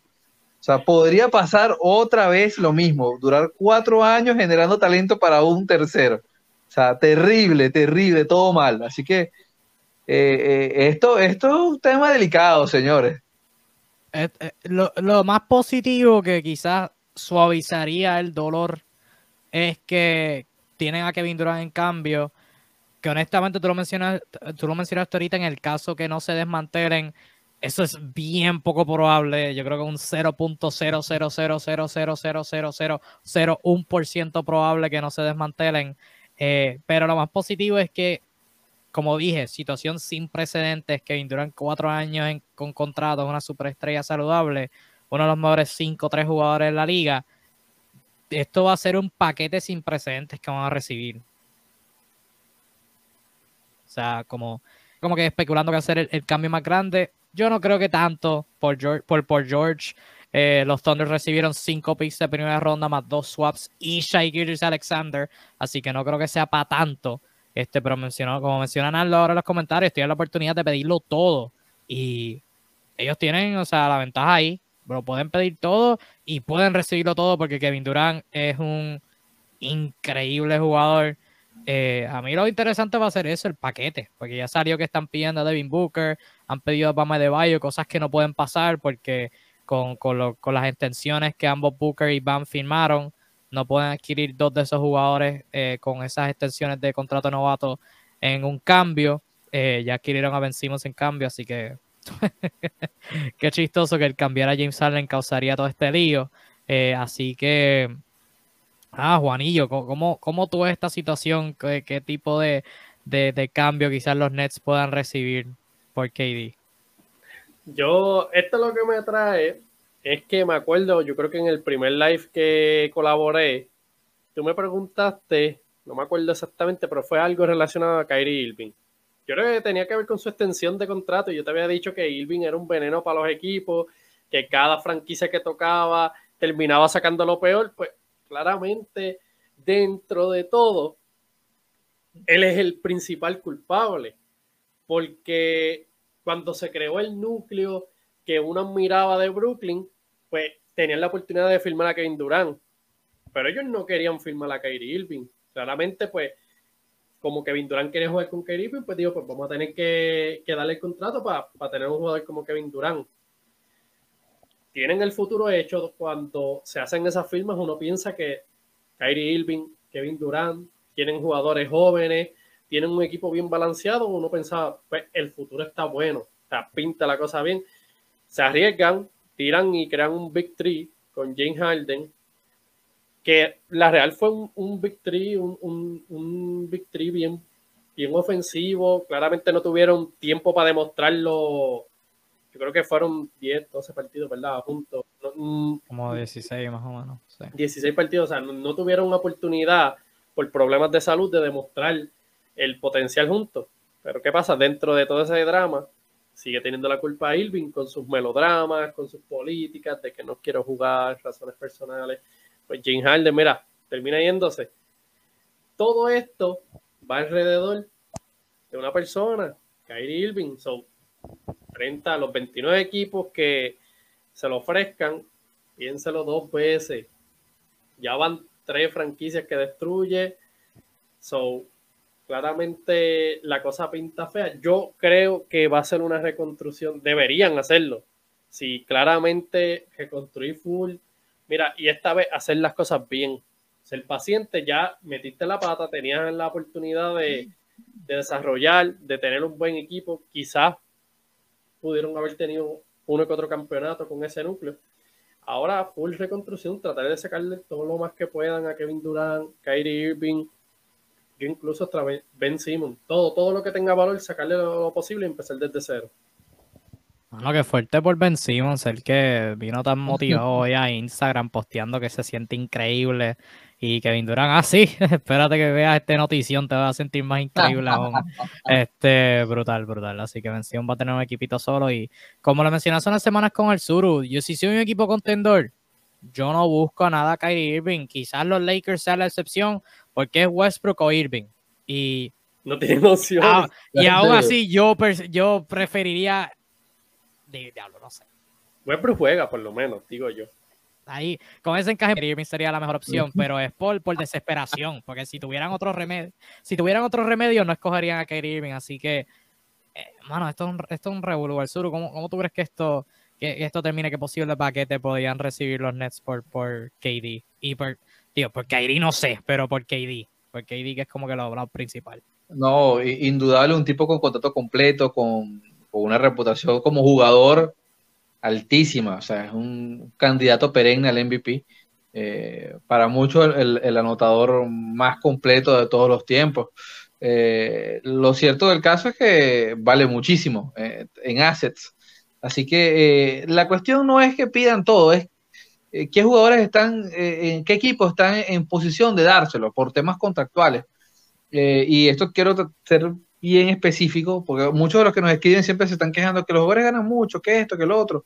Pero es que la liga está confeccionada de una manera que mm, hace que cada vez sea más complicado por las vías naturales hacer ciertos procedimientos, entonces se crean estas otras excepciones como los sign and trade, como todo esto, para poder mover los jugadores, porque es complejo. O sea, entender todo ese tema de números es delicadito.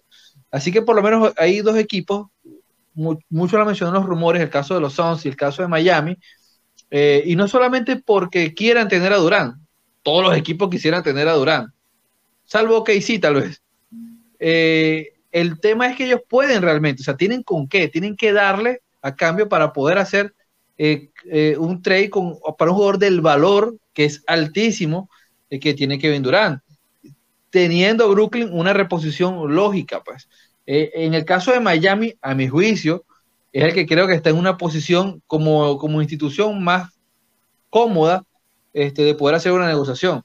Tiene un contrato de buen valor, como el caso de Van Adebayo, y tiene al menos dos o tres jugadores eh, que pueden ser bastante útiles para hacer el cambio, además de picks disponibles. Así que esto es un tema realmente que hay dos o tres equipos que pueden realmente presentar una propuesta que a Sean Marks, que por cierto hace rato escribió nuestro amigo Naldo, eh, que comentaba que Sean Marks es un buen GM, sí, es un buen GM, este, ha hecho una labor que a mí me parece bastante interesante, ¿no? Pese a los riesgos que tomó con los jugadores que contrató.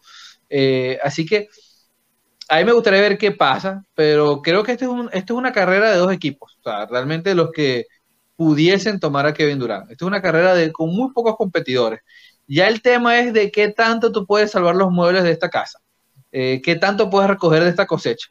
En el caso de Brooklyn, tratar hasta el último centavo, o sea, que tú puedas recuperar es bueno. De cara a no hablar de una reconstrucción total. Este, o sea, por lo menos posicionarse como un equipo que pueda tener eh, para, para competir en el mediano plazo. Eh, así que bueno, veamos qué pasa. A mí me gusta mucho lo que puede dar Miami. Eh, tengo fe en, cómo será esa disputa entre dos buenos negociantes. Estamos hablando de Pat Riley, es un tipo que, ha hecho unos movimientos muy serios a lo largo de los años y esta es una oportunidad de oro para cumplir lo que él tanto le está prometiendo a, la fanaticada de Miami. Sí, es una, es una situación interesante, pero obviamente no va a ser lo, fin, lo último que hablemos porque esto no se va a acabar hoy, esto no se va a acabar mañana, esto no se va a acabar la semana que viene, esto va a ser largo y pues veremos a ver dónde nos da. Algo interesante que, que salió ahora reciente de parte de Jake Fisher en Bleacher Report dos posibles este, jugadores que estén buscando firmar los Portland Trail Blazers eh, para ayudar la defensa. Gary Payton el segundo y Bruce Brown. Este, aparentemente Portland es el equipo que más le está ofreciendo a Gary Payton el segundo. 8 millones, 8 millones, no sabe si son anuales o, en general, asumo que es anual, debería ser. Este, pero eh, eso, esos son dos posibles fichas para Portland me interesan. Estoy, estoy, estoy, estoy intrigued. Me parecen bien interesantes esos, esos posibles movimientos. Este, pero para ir cerrando, ya hablamos de las firmas, hablamos de jugadores que quedan agentes libres, ahí hay dos más. Este, hay muchos jugadores que hay en extensiones, quizás de eso nos enfocaremos después cuando no tengamos muchos temas. Pero para ir finalizando, algo que, que ya es noticia vieja, pero este, el cambio de Deontay Murray por fin se dio. Este, fue cambiado a, Atlanta. Eh, fue por Danilo Galinari, tres picks de primera swap. Eh, en términos de, de lo que recibieron en draft los Spurs, esos picks son del 2023 vía Charlotte y el 2025-2027 vía Atlanta, ambos sin protecciones. En el caso de Charlotte, ese pick en el 2023 tiene protecciones de pick 1 al 16. Si cae de 1 al 16, 1 o de 1 al 16 le va a Charlotte. Este sería, tiene protecciones de 1 al 14 en el 2024 y en el 2025. Y en el caso de no haber sido un pick de primera ronda para eh, San Antonio para el 2025, de segunda ronda, uno en el 2026 y en el 2027. Con este movimiento, Atlanta se metió en el luxury tax, mientras que San Antonio tienen 16 millones en espacio salarial para jugar, que creo que usarán en jugadores de, de G League este, para complementar la, reconstrucción que tienen ahí. Yo di mi opinión en un post escrito, pero para resumir, por Atlanta, excelente, A+, 9 de 10.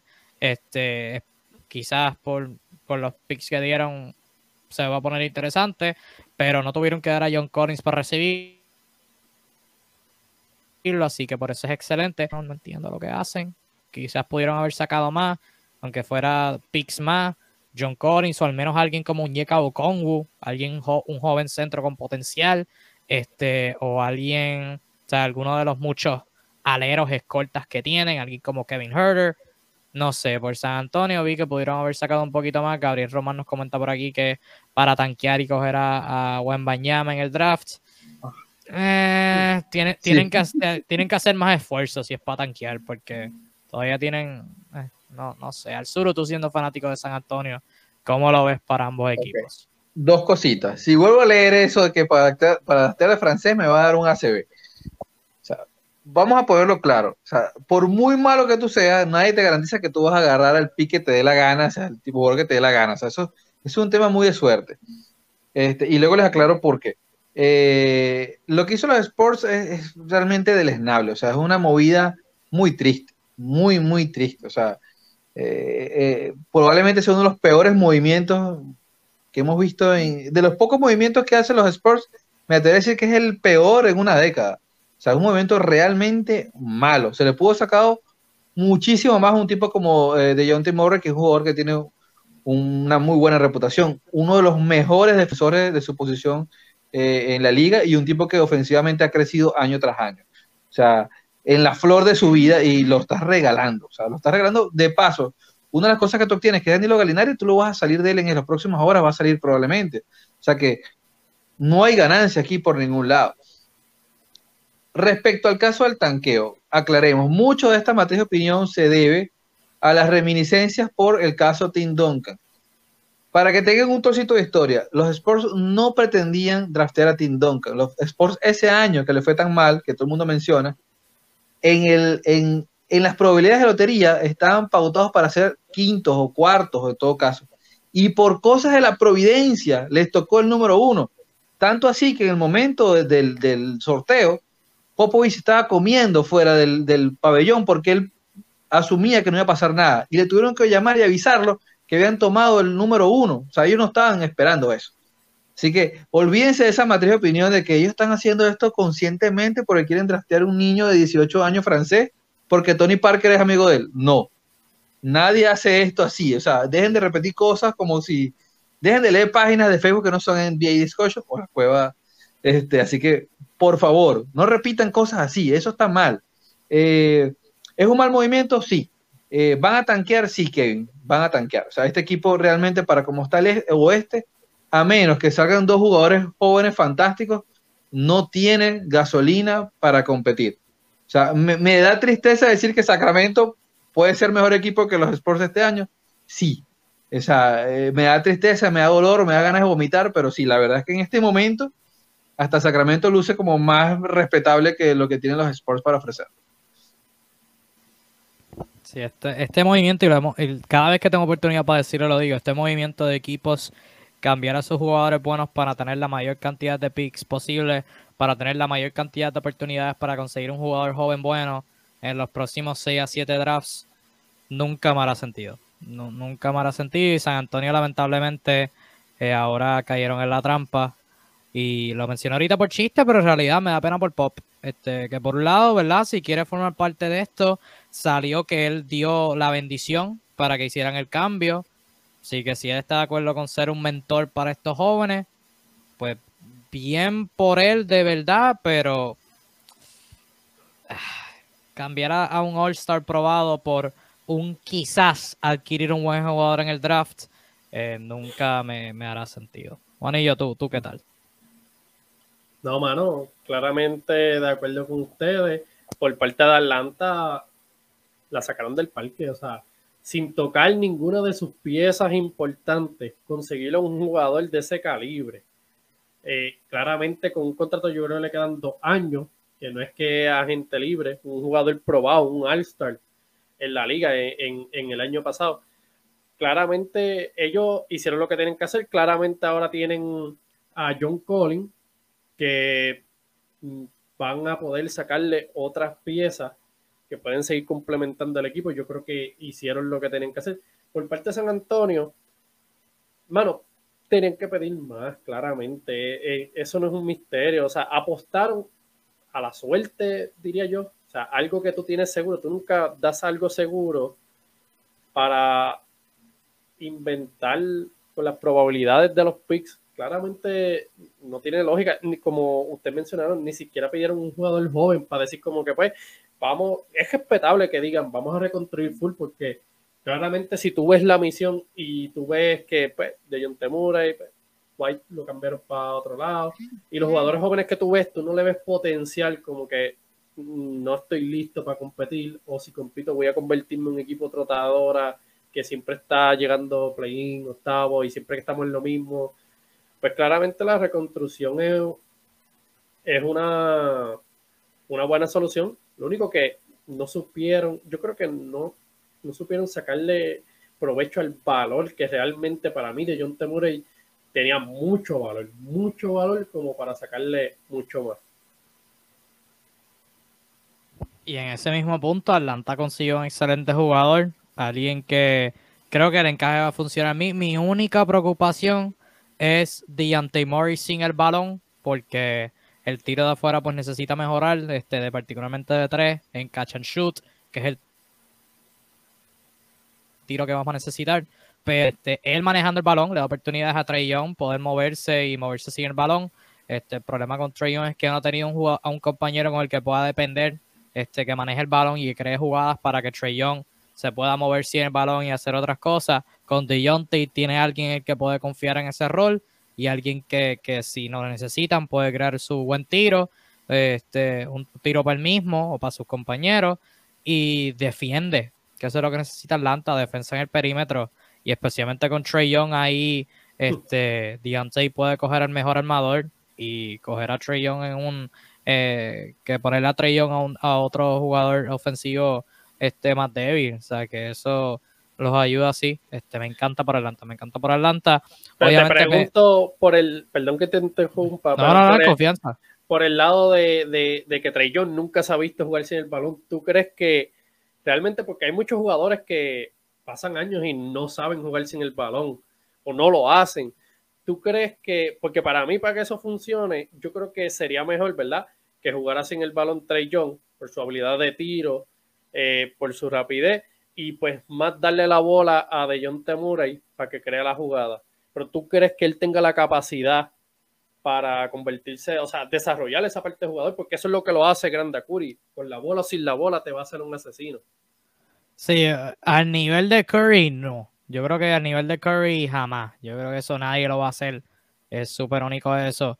Pero de vez en cuando que Dejounte Murray la baja, la baja y que sea Trey saliendo como con una cortina floppy o algo así, que esté debajo de la pintura y salga para la esquina o algo así. Creo que sí lo puede hacer. Este, ahora que tienen a Dejounte, pueden ponerlo a, jugar pick and roll, o sea, que sea Trey el que haga la cortina y que Dejounte este sea el que esté manejando. Eh, creo que puede desarrollarlo. Este, nunca lo ha hecho en su carrera, en su vida, que yo sepa. No sé si en high school lo habrá hecho. Este, pero ahora creo que con el training camp pueden meter un par de jugadas para. Obviamente el manejador principal siempre va a ser Young. Y, y cuando, o sea, el que, va, el que va a tener el mayor usage rate va a ser. Trey Young va a seguir promediando 20 puntos, 10 asistencias. Eh, va a seguir siendo un fenómeno y eso va a ser la opción número uno y la dos. Pero este Deontay lo ayuda y puede, puede quitarle presión también en par, par de jugadas. Así que en ese sentido, pues me gusta. Este, pero nada, con eso cerramos. Ya día uno, o ni día uno, pero las primeras horas ya estamos en medianoche. Ya los agentes, ya Woj y Sham se van a dormir, coger una siestita de, de unas 4 o 5 horas para volver al desmadre mañana. Este, así que el primer día se acabó, como, como hablamos aquí. Definitivamente no hubo tampering, para nada, no, no hubo tampering. Este, quedan un par de jugadores de impacto disponibles en la agencia libre. Obviamente el gran dominó de lo que es Kevin Durant, lo que es Kyrie Irving, lo que es Ben Simmons por efecto, eh, lo que sería Russell Westbrook si se mueve, eh, obviamente DeAndre Ayton, eh, Filadelfia todavía puede reforzarse, obviamente em, pueden sacar a Luke en Bahamute y del retiro para completar a, a los Houston, a los Philadelphia Rockets, pueden hacer pela para ser el suplente de Envid, o sea que hay un par de cositas que todavía, un par de fichas por, por moverse, así que esto, esto va a ser un, buen tiempo y aquí en NBA Discussions y la cueva de la NBA también, este, le vamos a estar trayendo la mejor información, así que gracias Arsuru por tu tiempo, vamos a estar trayéndoles aquí en NBA Discussions Live este, casi diario, así de emergencia, hablar de las cosas más notables y la cueva de la NBA también trayendo sus posts y de vez en cuando acompañándonos aquí en nuestra cobertura en los lives. Juanillo, gracias por tu tiempo, gracias por, siempre colaborar con nosotros, que hasta estado aquí ya dos veces, así que gracias por eso, donde la gente puede seguirlos a ustedes. Gracias, Flash. Gracias a ti, ¿verdad? Por siempre darme la oportunidad de estar presente aquí y hablar de lo más que nos gusta. A toda esta gente, eh, gracias por sintonizar. Eh, nos pueden seguir en nuestras redes sociales. Estamos eh, como la Cueva la NBA en Facebook, estamos en Instagram, Twitter, ya estamos en YouTube, Spotify y Apple Podcast. Y gracias a toda esa gente que verdad nos está apoyando. no son de esas páginas que vienen viendo, que traen la información como es, así imparcial.